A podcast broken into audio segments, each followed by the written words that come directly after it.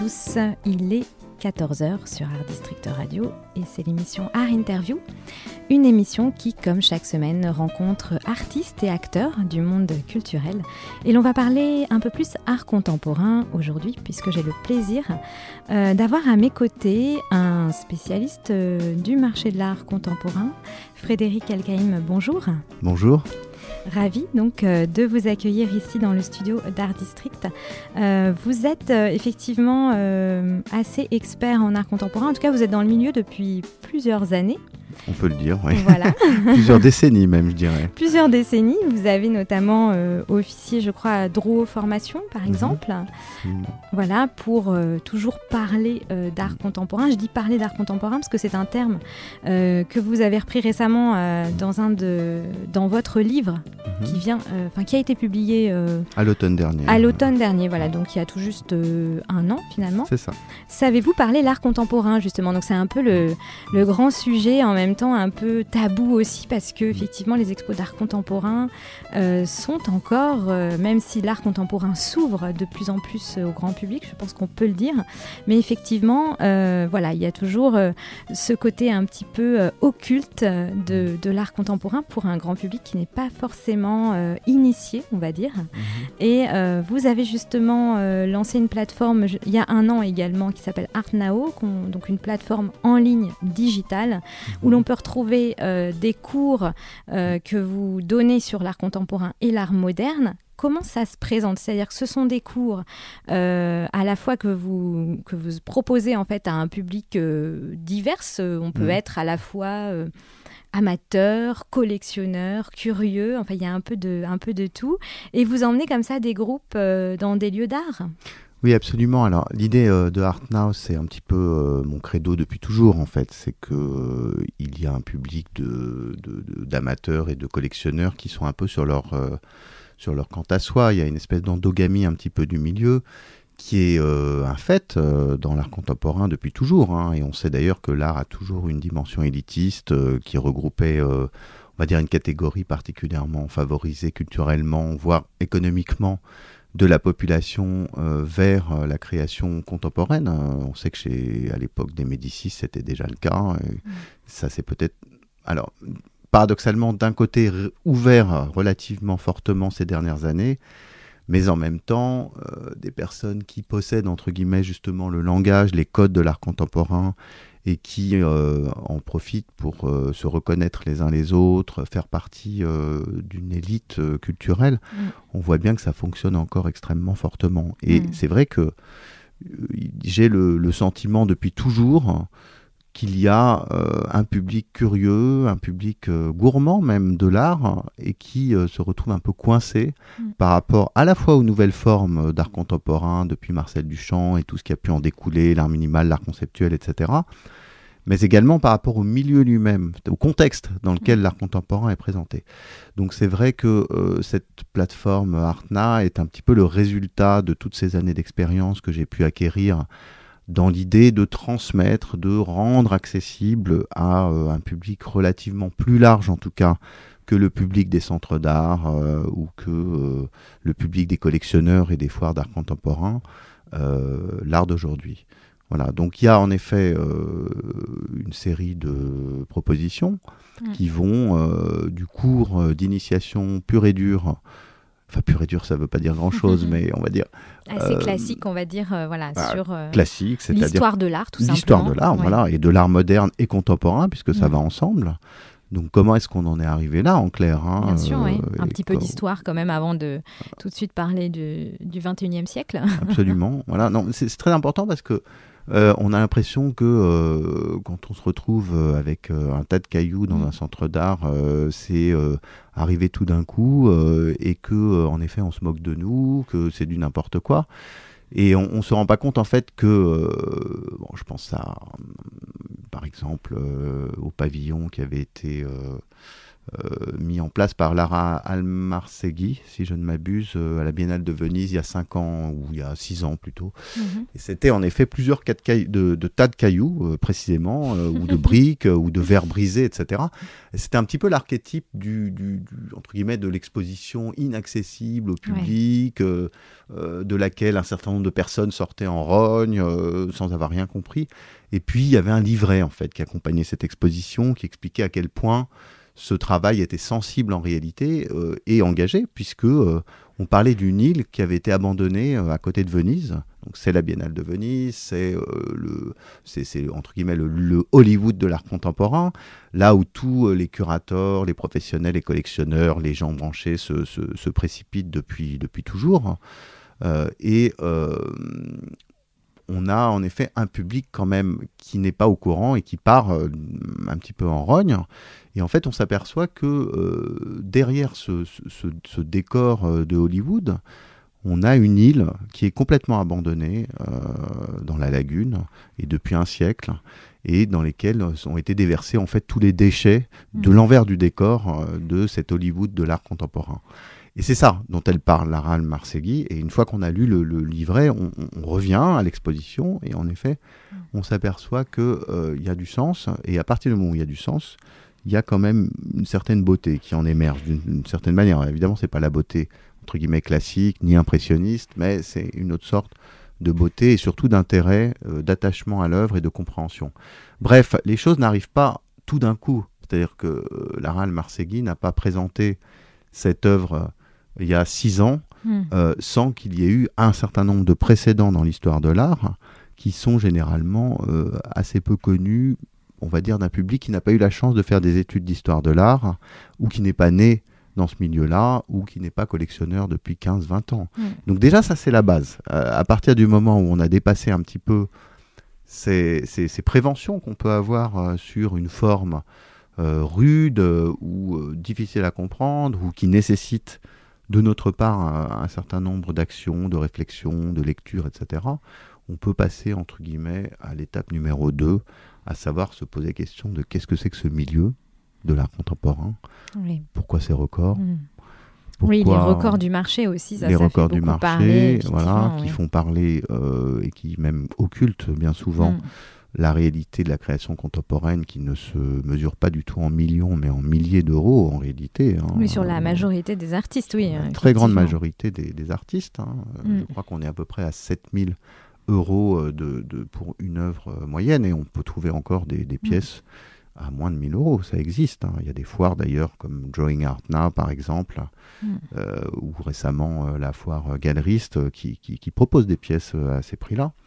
Et puis le côté aussi, bien sûr, comme je l'ai dit tout à l'heure, le, le, le quant à soi social qui peut là aussi euh, rejeter un petit peu, avoir un côté rejetant, c'est-à-dire que euh, on se sent pas forcément toujours à l'aise euh, et de ne pas être capable de justement discourir sur l'art contemporain, mm. avoir un minimum de références. C'est vrai que ça peut faire peur un petit peu, oui. Ça fait peur. Mm. On a le sentiment d'être rapidement jugé. Et de fait, on l'est un petit peu. C'est-à-dire mm. que on a beau dire, il y a beau y avoir dans ce métier énormément de professionnels qui ont à cœur de divulguer euh, la passion de leur métier. Mm. Malgré tout, il y a de fait des codes qui sont formels pour certains. Hein. On sait que euh, voilà, on, ça peut être maladroit de dire euh, le message d'une œuvre ou de pas prononcer le mot pièce à la place du mot œuvre au moins une fois toutes les deux. Ah oui, oui, quand même. Mm. Oui, oui, même ça, je ne savais pas. On, sait que quelqu'un qui, qui n'a aucune connaissance de Bruce Nauman ou de. Euh, de l'art minimal, par exemple, va être immédiatement mm. classifié comme étant d'un certain niveau, etc. Euh, il y a aussi, bien sûr, des codes plus informels, hein, qui sont euh, des codes de langage vestimentaire, par exemple. Ça fait deux ans là que. Alors, qu'est-ce que vous avez remarqué depuis deux ans Le basket, hein. la basket, la basket comme port obligatoire pour justement être dans le, mm. dans, le mouvement actuel, alors qu'il y a quatre ans, vous seriez venu avec des baskets dans une foire d'art contemporain, vous passiez pour une espèce de beauf abominable. et maintenant, il y a évidemment des vêtements qui sont coupés par des grands couturiers, qui sont des survêtements, pas autre chose. Hein, c'est assez, assez, Il faut quand même la griffe. il faut la griffe. Voilà. Donc tout ça, c'est un ensemble d'attitudes qui s'entremêlent bien sûr avec les attitudes sociales classiques, hein, qui sont celles de l'aristocratie et de la haute bourgeoisie euh, euh, européenne et américaine depuis, depuis, depuis longtemps. Tout ça s'entremêle pour faire que vous vous sentez plus ou moins à l'aise, en clair, dans mm. ce milieu-là. enfin, je rassure les auditeurs, on peut quand même aller voir une expo d'art contemporain euh, sans les baskets et, la griffe.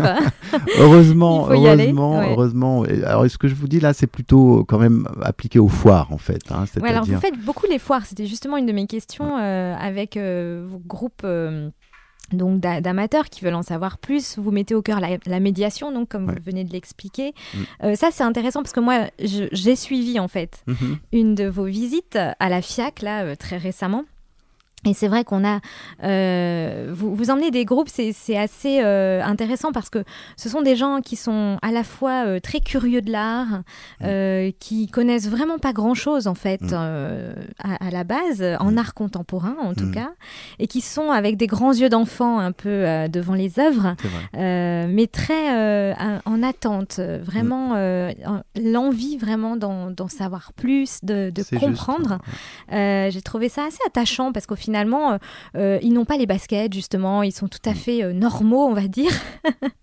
et c'est pas du tout péjoratif. Hein. et effectivement, ils étaient complètement enthousiastes de, vous suivre parce que vous avez aussi ce discours pas, pas snob, quoi, en fait, mm-hmm. où on explique l'art tout simplement. et c'est vrai que, mm. heureusement, d'ailleurs, je tiens à le préciser, quand on parle à la plupart des artistes, eh bien, ils sont aussi tout à fait sympathiques et ils mm. ne sont pas aussi snob que parfois euh, les, personnes satellites qui euh, gravitent euh, autour de, ce milieu. Donc ça aussi, il faut le dire qu'il faut aller vers les artistes et, puis parler aux artistes aussi. Hein. C'est vrai que, j'ai envie de dire, dans, la progression de l'approche qu'on peut avoir de l'art contemporain. Je pense que le, le, résultat euh, le meilleur qu'on puisse avoir, c'est en effet de se laisser embarquer mm. dans l'univers d'un artiste euh, et de discuter longuement avec lui et de comprendre au fond que lui n'a pour objectif que d'essayer de diffuser une pensée, une pensée certes originale, singulière, parallèle, une espèce d'univers un petit peu à part, mm. mais qui est le sien hein, et dans lequel on se laisse volontiers embarquer. Et c'est là qu'on comprend qu'en effet, bah, c'est pas du tout l'objectif des artistes que de rester euh, incompréhensible, occulte, etc. Mm. auprès du grand public. Mais un problème des foires, c'est qu'on les rencontre pas trop. Oui, on les rencontre pas en fait dans les foires. On rencontre plutôt les galeristes, bon, qui pour certains sont intéressants aussi. Hein. Absolument, il y a aussi beaucoup de galeristes, mm. évidemment, qui, euh, dès qu'ils sont amenés pour la meilleure partie de leur travail, mm. c'est-à-dire le véritable intérêt, la vraie passion qu'ils ont de soutenir des artistes, les mettre en avant, etc., euh, se révèlent au contraire d'excellents pédagogues, euh, d'excellents médiateurs euh, et des gens tout à fait passionnés, désireux d'ouvrir leur galerie au, public. Mais... Mais le choix des foires, du coup, est-ce que vous pensez que c'est pas vous vous-même vous choisissez plutôt les foires, j'ai l'impression pour emmener vos groupes, enfin ou alors je me trompe peut-être, je ne sais pas. c'est parce qu'il y a une variété voilà de, de, de pièces qu'on peut voir en même temps? C'est une question pratique, j'allais dire, plus qu'une question euh, de découverte artistique. Euh, non, alors, moi, si, je devais vraiment faire ce dont j'ai envie, j'irais plutôt, je, fais d'ailleurs euh, régulièrement des visites de la Biennale de Venise, par exemple, mm. d'autres biennales. Euh, J'irais plutôt voir des expositions, voir les expositions parfois aussi des artistes dans les galeries même, mm. puisque évidemment la foire c'est presque le pire endroit pour découvrir de l'art. C'est ce que j'allais dire. Cependant, ma question en filigrane. on, est, on est d'accord, hein, c'est pas mm. pédagogiquement et au niveau de la progression enfin, euh, on peut à part qu'on peut voir un certain nombre de choses différentes d'un seul coup. Bon, ce qui est intéressant aussi. On se, perd, on, se, noie. Enfin, il y a énormément de, d'amateurs qui euh, vont dans des foires et qui ressortent complètement découragés, épuisés. Oui, puis les accrochages sont pas non plus. Euh, il y a parfois des, accrochages mm. intéressants, mais la plupart du temps, c'est des accrochages dits commerciaux. Exactement. Et finalement, les pièces qui sont présentes, c'est des pièces qu'on peut accrocher chez soi, mm. et ce sont pas des pièces forcément qui sont les plus importantes, les plus mm. représentatives des artistes. D'ailleurs, quand on est sur une foire, combien de fois on est obligé d'évoquer au fond que euh, cette pièce-là, euh, cette petite sculpture ou ce petit tableau provient en réalité d'une performance, d'une installation, d'un processus mm. de l'artiste qui est infiniment plus passionnant que la pièce elle-même. Donc ça, c'est les foires, je les fais pourquoi? Pour une raison très simple, c'est que c'est là que les gens vont. C'est the place to be, c'est l'endroit euh, qui est devenu socialement euh, incontournable. Mm. Et c'est cette histoire de name dropping qui est hallucinante, qui joue autant pour les artistes que pour les stars d'Hollywood, que mm. pour les, les, foires d'art contemporain. C'est-à-dire qu'il faut être allé à la FIAC, il faut être, être allé à Frise, il faut avoir vu euh, Art Basel, etc. Et comme, comme, comme les gens y vont de toute façon, qu'ils euh, ils ont l'impression que c'est l'endroit en effet qu'il faut arriver à décrypter, comprendre, etc. Et ben moi j'essaie de leur donner une méthodologie qui leur permet, euh, certes, de ne pas voir peut-être toute la foire. On peut passer jusqu'à 10-11 heures parfois dans une foire, hein, c'est, on prend le temps, mais d'essayer d'en tirer un certain nombre d'enseignements et justement d'arriver à se débrouiller pour euh, se poser les bonnes questions euh, mm. par eux-mêmes, en fait, vis-à-vis de pièces qui sont pourtant éparses, compliquées, etc. Alors, qu'est-ce que vous avez pensé justement de la FIAC euh, cette année? Qui vient de fermer ses portes. bon, alors comme d'habitude, c'est une foire qui, par rapport à d'autres, est un peu plus historique, qui approfondit un petit peu plus certains mouvements artistiques. Vous avez de temps en temps des, des, des, expositions monographiques. Là, il y a par exemple une assez belle exposition de, de Jean Dubuffet mmh. avec euh, vraiment euh, plus ou moins toute sa production et des très belles pièces historiques, etc. Après, c'est vrai que euh, ce que je regrette évidemment, c'est qu'on retrouve un petit peu toujours les mêmes artistes. Mais ça, c'est moi. Oui, non, mais c'est vrai. Moi, je suis assez d'accord avec vous. Hein. Oui, mais c'est nous, j'ai envie de dire, à Oui, parce que nous, comme on y va régulièrement, on, est capable de voir ça. Voilà, donc à force, on retrouve un peu toujours les mm. mêmes artistes. On a l'impression de temps en temps, on est un peu surpris par une pièce de tel ou tel artiste, mais finalement, c'est mm. relativement rare. Mais il y a quand même une partie, euh, donc euh, effectivement, il y a la partie bon galerie euh, traditionnelle qui expose mm. régulièrement à la FIAC, grosse galerie plutôt. et puis il y a une partie donc au Grand Palais là, hein, puisque c'était au Grand Palais au premier étage. En fait, mm. on monte quelques marches.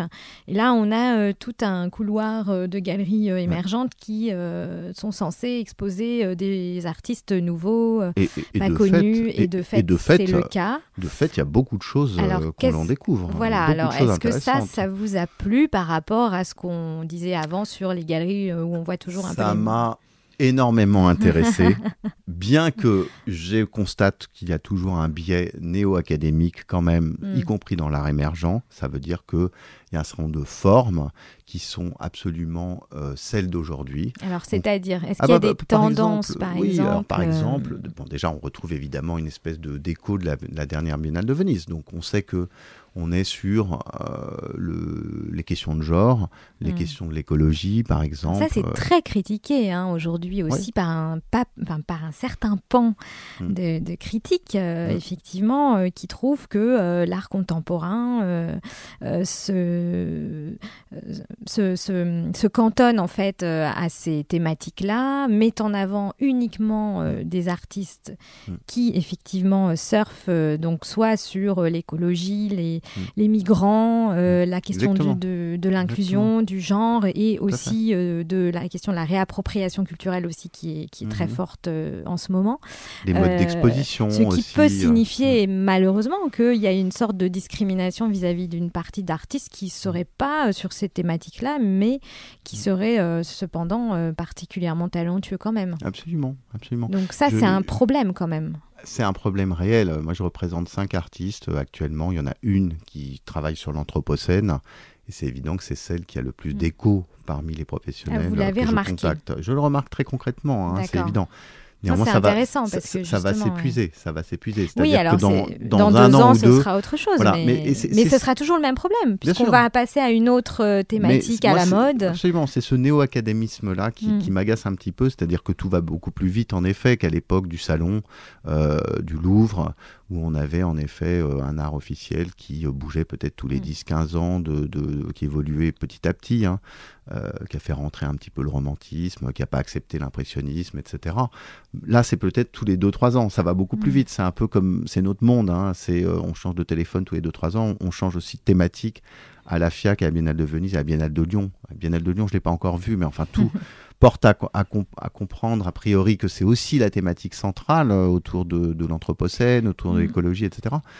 Mais j'allais dire que ça va même plus loin euh, dans, dans, le côté euh, effrayant et inquiétant, c'est-à-dire qu'aujourd'hui, il y a une sorte de dictate de la pensée de l'art contemporain, euh, et malheureusement, on sait que l'art, c'est quand même dans la vie des gens, et donc ça, ça peut aussi, disons, inséminer aussi la, la, pensée plus globale, et, et aussi, il y a ces critiques-là qui disent qu'effectivement, c'est inquiétant, cette moralisation de l'art mmh contemporain. Mmh des œuvres qui doivent aujourd'hui être sur ces, euh, ces thématiques de moralisation et qui ne donnent plus place à une liberté artistique finalement. Mmh, c'est juste. C'est pour ça que bon, dans toute cette tendance en effet extrêmement forte et euh, peut-être un petit peu trop directement illustrative, c'est-à-dire attention, je suis en train de vous parler de ça, mm. je suis en train de, par exemple, euh, euh, poser euh, la question du rapport homme-nature ou poser la question de la confusion qu'il peut y avoir entre l'organique, le végétal, l'humain, l'animal, etc. Bon, voilà, ça c'est un petit peu des stéréotypes. Enfin, maintenant c'est devenu des stéréotypes. Oui, malheureusement même, parce que finalement. Mais il y a d'autres artistes qui travaillent autrement, et qui vont travailler sur le paysage romantique, par exemple, du 19e mm. siècle, y voyant éventuellement un écho euh, par rapport à notre euh, période actuelle, hein, et qui est un écho qui a une profondeur historique. Donc mm. c'est toujours la même chose. Les artistes qui arrivent à décaler leur pensée euh, et à ne pas être directement illustratifs de l'écume de nos, de nos préoccupations politiques, d'information, etc., sont pour moi peut-être parmi les plus intéressants. Après, je comprends mm. qu'un artiste se sente concerné par une question ah qui est aussi fondamentale. Ça, effectivement, on ne peut pas non plus dire à un artiste euh, ne fais pas ça. Euh, mm. Oui, ça, chacun. Je pense que l'important c'est l'authenticité, c'est-à-dire qu'il y a des artistes qui vont le faire parce qu'ils ont vraiment envie de le faire et que c'est vraiment ça qui leur tient à cœur. Et puis il y en a d'autres qui, pour euh, finalement, mm. eh bien s'inscrire dans les voies un petit peu euh, royales, euh, peut-être du marché, vont euh, choisir ces thématiques. Parfois conscientes, un peu cyniques, ça existe. Parfois, je dirais que c'est aussi ce qu'on apprend dans l'école d'art, c'est d'adhérer à être souple et être capable également mm. de percevoir l'air du temps et à s'y inscrire. et ça, c'est vrai que c'est un peu dommage. Moi, c'est ce que j'appelle le néo-académisme. De la même façon, Julie, vous avez peut-être remarqué que depuis 5 ans, même un peu plus, c'est bien de faire de la tapisserie, d'utiliser ah de la céramique, du verre, de revenir un peu à un art entre guillemets artisanal, l'art de la main, etc. Mhm. Alors que euh, il y a 10-15 ans, c'était scandaleux, etc. Donc, ce qu'il faut vraiment, moi, ce que j'essaie de, transmettre euh, aux entre guillemets vieux, grands, on va dire grands étudiants que j'ai la plupart du temps avec moi, qui sont des gens qui donc n'ont pas fait d'études d'histoire de l'art, qui, comme vous l'avez noté, sont en revanche passionnés et ont envie de, de, rentrer vraiment dans mm. l'univers des artistes, c'est euh, d'être tout à fait indépendant euh, dans, dans, dans, leur regard, dans leur, dans, leur, dans leur choix, dans leur pensée, mm. etc. Oui, parce que ce qui est intéressant à, souligner, c'est que vous êtes euh, ce qu'on appelle art advisor aussi. C'est-à-dire que vous êtes en même temps pédagogue et vous transmettez mm-hmm. votre passion en, en, premier lieu, mais ça, ça sert, c'est un outil aussi qui vous sert à aller conseiller euh, des collectionneurs qui seraient euh, au début finalement de leur parcours de collectionneur Absolument, ouais, c'est un petit peu ça. Euh, c'est l'idée de pouvoir leur proposer un service un peu de A à Z, c'est-à-dire on mm. peut démarrer, c'est déjà arrivé, à essayer de comprendre ce qui s'est passé à partir de Marcel Duchamp jusqu'à aujourd'hui. Et puis on peut petit à petit avancer, comprendre euh, qui sont les galeries, euh, comment ça fonctionne, le premier, le second marché. Euh, le premier et le second marché, juste pour préciser aux auditeurs qui ne sauraient pas, c'est quoi? Alors c'est assez simple. Le, premier marché, c'est un marché de la présentation directe des œuvres par une galerie, des œuvres qui viennent d'être réalisées par l'artiste. Et le second marché, c'est le marché de la revente. C'est-à-dire mmh. qu'une fois qu'elles ont été achetées une première fois dans une exposition où elles ont été présentées par la galerie qui représente l'artiste, elles peuvent être revendues. Euh, généralement, ce sont des artistes soit assez âgés, historiques, soit même décédés en fait, hein, mm. qui euh, constituent le second marché. Donc il y a des galeries qui vont fonctionner plutôt sur le second marché. Si vous vous intéressez euh, à Wilfredo Lam, n'importe quoi, à Picasso pour être plus, plus simple, mm. ou même à, Pierre Soulages par exemple, qui est pourtant un artiste encore vivant, vous avez de grandes chances d'être plutôt sur le second marché. Néanmoins, je reprends Soulage. Quand Soulage présente à la galerie Alice Poli à Lausanne euh, une pièce de 2019, euh, une peinture de 2019, on est dans le premier marché. Je ne sais pas Mm. si je suis clair, mais Si, si, tout à fait. Ouais, ça se structure un peu comme ça. Les ventes aux enchères aussi, ouais. qui, donc là où on entend parler des records énormes, sont complètement des œuvres de second marché, avec possibilité éventuelle de manipulation de la cote aussi, avec tout ce que ça suppose derrière, de fonctionnement du business, etc. Et c'est tout ça aussi qui peut inquiéter des amateurs d'art et leur donner la sensation qu'ils maîtrisent rien Ouais. et qu'ils sont complètement à côté de la plaque. Et en plus, si vous ajoutez ça à tous les freins qu'on peut avoir, faire un choix d'une œuvre a priori, c'est toujours un engagement euh, personnel, presque, j'ai envie de dire, émotionnel et éthique et presque idéologique vis-à-vis de ses, ses copains, de, des gens qu'on va, de sa famille, etc. Donc les freins, ils existent, hein, ils sont très nombreux. Et moi, ce que j'essaie de faire, donc, c'est en effet à travers des cours, des visites, et puis ensuite une prise en main plus directe, euh, d'essayer de comprendre comment articuler chez un amateur d'art euh, son goût personnel, avec une certaine objectivation quand même de ses achats. Euh, surtout, si, bon voilà, euh, de fait, qu'on le veuille ou pas, la question entre guillemets de l'investissement et du prix d'une œuvre dans 10-15 ans, bah, elle compte toujours dans un achat. En tout cas, elle est toujours plus ou moins sous-jacente. Oui, bien sûr. Oui, C'est- oui. Les gens se posent la question. Donc on est un petit peu obligé de les rassurer, de, de leur expliquer de quelle, dans quelle mesure Mm. cet artiste va pouvoir quand même être sous les radars de, des professionnels euh, d'ici une dizaine d'années. Ça, on peut plus ou moins le percevoir déjà à partir d'éléments d'aujourd'hui, même chez des jeunes artistes. Et donc moi, mon, mon- mon désir, en fait, c'est que les gens, non seulement ils participent chacun à titre individuel, individuel au, au financement du marché de l'art, qui se fait euh, de l'art en général, y compris... Oui, parce des qu'il faut artistes. acheter les œuvres. Il faut quand même. Voilà, ça. Pour faire vivre les artistes, c'est important, bien sûr. Je ne sais pas quel est le pourcentage de financement, on va dire, par des fondations, par des commandes publiques, Mm. etc. Mais il doit être finalement relativement faible par rapport au financement euh, qui est lié aux achats d'œuvres. Donc, Oui. euh, acheter une œuvre, c'est aussi euh, participer à la production et à la pérennité du travail d'un artiste. Et puis, autre chose qui me paraît encore plus important, c'est vivre avec l'œuvre, vivre au quotidien avec l'œuvre. Mm.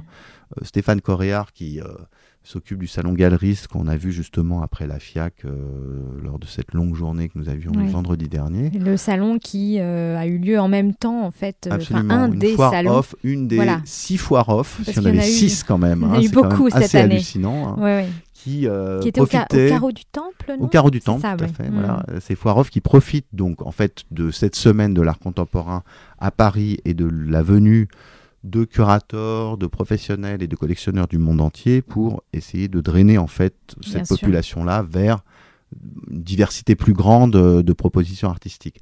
Et Stéphane a, a toujours, bon, c'est quelqu'un qui a exercé de nombreux métiers justement dans l'art, le marché de l'art, etc. Il a une galerie maintenant. Il a hein, d'ailleurs une qui galerie. est euh, rue à des Beaux-Arts. oui. Absolument. Mm. Et il s'occupe donc de, euh, de ce sal- salon euh, galeriste. Et j'ai- j'aime bien la façon dont il explique que lui, vivre une œuvre d'art, c'est euh, se lever le matin au petit déjeuner euh, gai ou, ou malheureux, euh, engueuler ses enfants parce que voilà, ils ont renversé leur bol de céréales. Et, et l'œuvre d'art, elle est là, toujours Mm. présente. Je veux dire, c'est un- c'est l'idée du quotidien en fait, Mm. l'idée de, de l'intimité qu'on peut avoir avec l'œuvre, y compris de l'œuvre qui peut chaque jour apporter mm, une- un point de vue différent. Alors, on est loin des ports francs, là. Hein. Ah, on est très très loin des ports francs, ça c'est clair. On est Qui très est une autre réalité du marché, quand même. Ouais, absolument. Ouais, ouais. Oui, je, je- donc je- j'exerce Mm. À Genève. la, voilà, la majorité C'était la de activités transition à qui Genève. peut-être pas. euh. Non, non, si, c'était une bonne transition. Alors, c'est vrai qu'à Genève, où j'exerce donc le- le- le- l'essentiel de mes activités, même si je viens régulièrement à Paris, et pour voir des artistes, et pour voir des collectionneurs, et pour faire des, Mais vous êtes français, hein, je le rappelle. Et je, hein. voilà, je suis français, et j'ai Mm. fait une large partie de mon, de mon, de mon activité professionnelle euh, ici à Paris. Mm. Euh, Genève a, euh, disons, euh, une caractéristique particulière au niveau du marché de l'art. Elle a un free port, un port franc, Mm. qui est gigantesque, hein, puisque on estime que c'est C'est le plus grand, non? Oui, je crois que c'est le plus grand du monde. Du on monde, oui, estime je que c'est ouais. le plus ancien aussi historiquement. Oui, historiquement, oui. On estime qu'il y a cinq stades de foot Ah de, oui. de- de taille euh, et que on aurait jusqu'à 50 milliards d'œuvres d'art euh, qui seraient euh, stockées au port franc. Donc Mm. voilà, on est, on est quand même dans des, chiffres qui sont assez gigantesques. Et là, on parle d'un art qui est un art 100%, allez, 95% euh, financiarisé. C'est-à-dire que vous n'avez pas de, de- de TVA à payer, en fait. C'est comme si c'était une espèce de zone hors, euh, hors TVA, hors fiscalité. Et donc, euh, c'est assez simple euh, pour le possesseur du box 883 de vendre un Modigliani au possesseur du box 862. Ah oui, d'accord. Et c'est une transaction de box à Mhm. box, évidemment euh, totalement euh, neutre du point de vue des administrations fiscales des différents propriétaires, neutre aussi au niveau de l'administration fiscale suisse, et évidemment totalement euh, anonyme. ouais. Et là, on est... Donc il se passe plein de choses qu'on ne voit absolument pas. Alors évidemment, je ne vais pas les décrire puisqu'on ne les voit pas, Oui, mais, on sait qu'elles sont là. Ouais. Et on sait aussi que euh, le port franc euh, a une euh, réputation un peu sulfureuse de ce point de vue-là. Mm. Il y a eu quand même des, des affaires euh, dont la presse a parlé, a des affaires que la presse a relatées. hein. On sait que, par exemple, euh, on va dire le responsable de la plus grande société de transport et d'exposition qui louait 75% des box des ports francs était aussi le conseiller d'un homme d'affaires russe qui s'appelle Dimitri Riboliviev. Je ne dois pas prononcer très bien, mais tant pis. Qui a quand même acheté pour 2 milliards d'œuvres d'art en 5 ans. hein. Voilà, qui fait, il fait partie de ces fameux nouveaux collectionneurs qui voulaient se faire une collection euh, universelle Mm. avec tous les plus grands trophées. Alors évidemment, il y avait Warhol, il y avait Rothko, il y avait Modigliani, il y avait Picasso, il y avait voilà, c'est Mm. l'idée d'avoir vraiment tous euh, les plus grands trophées.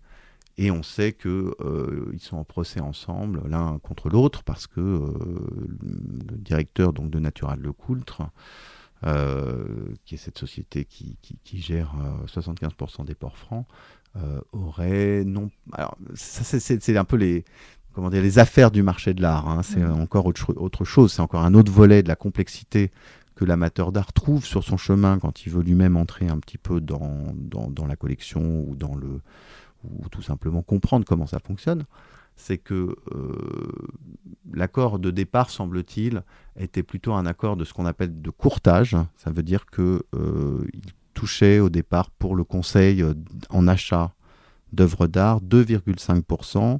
Euh, Vous faites le compte, hein, 2,5% de 2 milliards, c'est Ouais, déjà une petite Déjà somme. pas mal, ouais. Mais semble-t-il, en fait, ça s'est pas passé comme ça. Il aura acheté et revendu. Je ne sais pas. euh, Je, je ne me prononce pas parce que ce, ce monsieur Riboliviev, probablement, a lui aussi, on va dire, une pensée relativement complexe sur Ouais. ses affaires. hein. donc, on va pas se prononcer. c'est la justice qui le fera.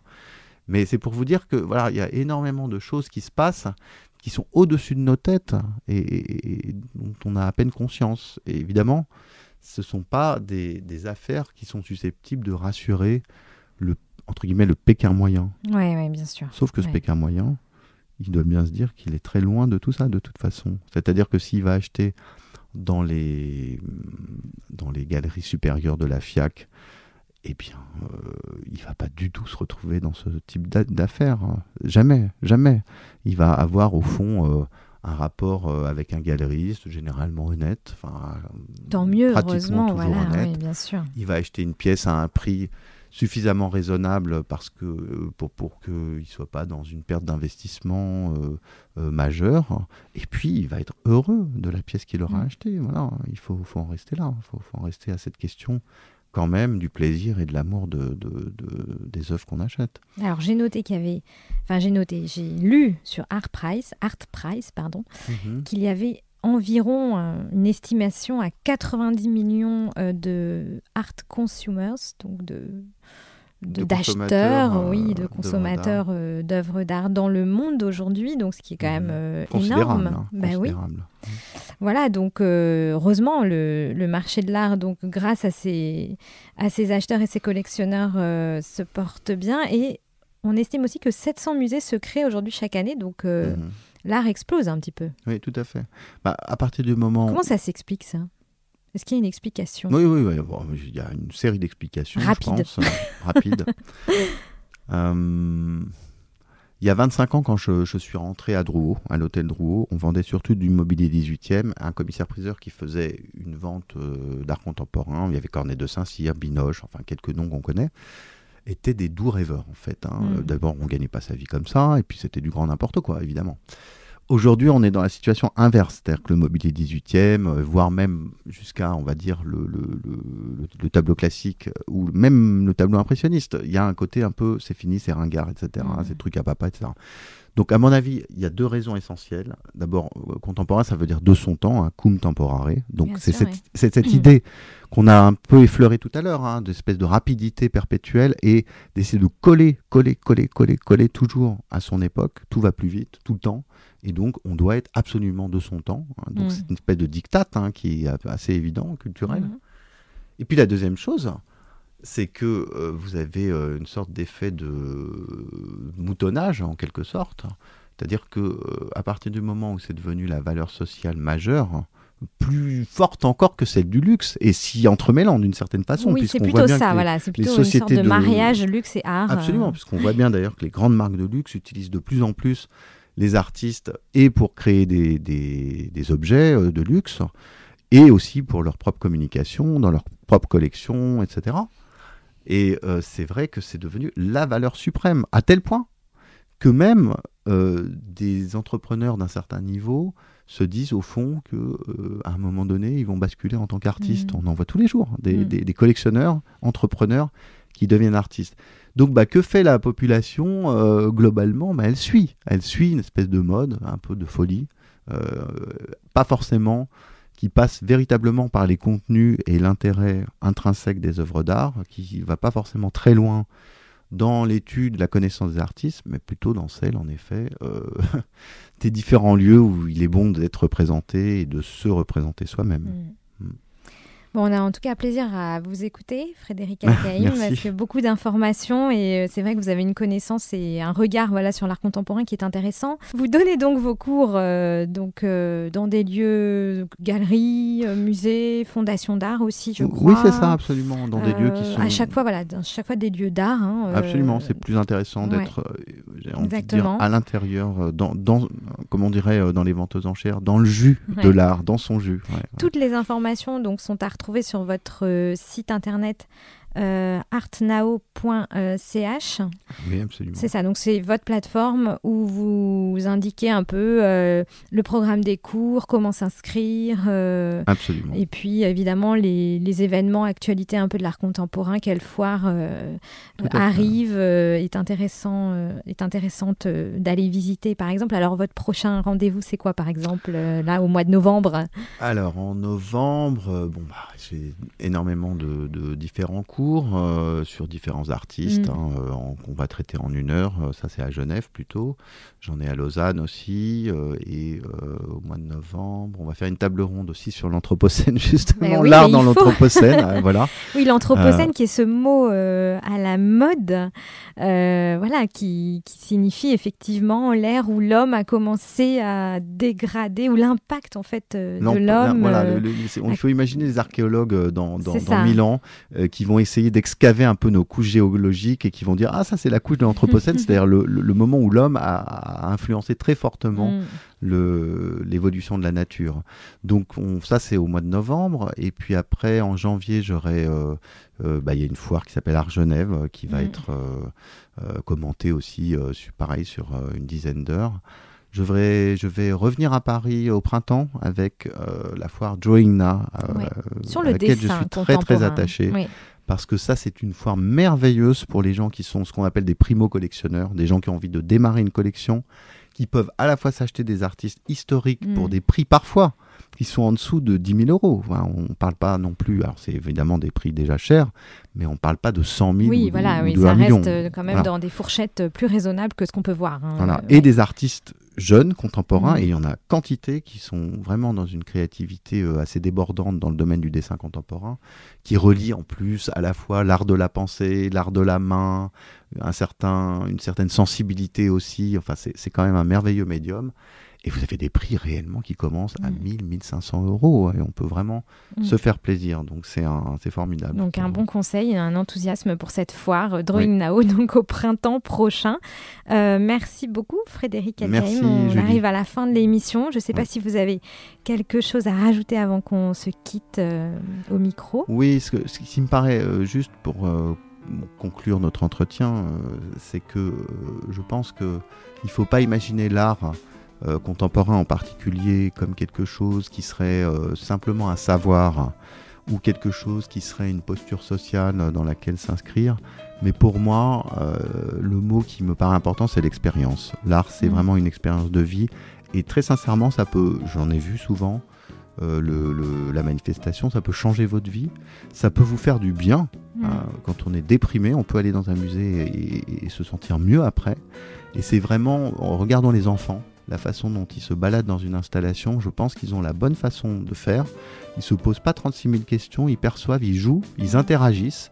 Et au fond, c'est ça. C'est ce qui est de merveilleux dans l'art contemporain, c'est qu'on n'est plus dans la béatitude, euh, l'admiration, mais dans l'expérience et la co-expérience où on peut soi-même s'investir personnellement pour terminer en quelque sorte, pour euh, être la personne qui va être le co-auteur en quelque sorte de, de, de l'art contemporain.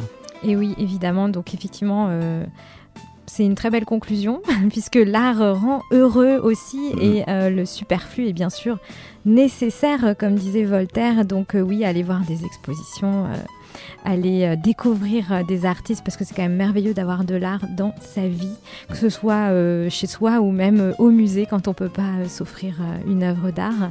Merci beaucoup Frédéric Elkheim. Je rappelle que votre site internet, donc c'est artnao.ch. Merci à vous et à très bientôt j'espère. Merci, à bientôt.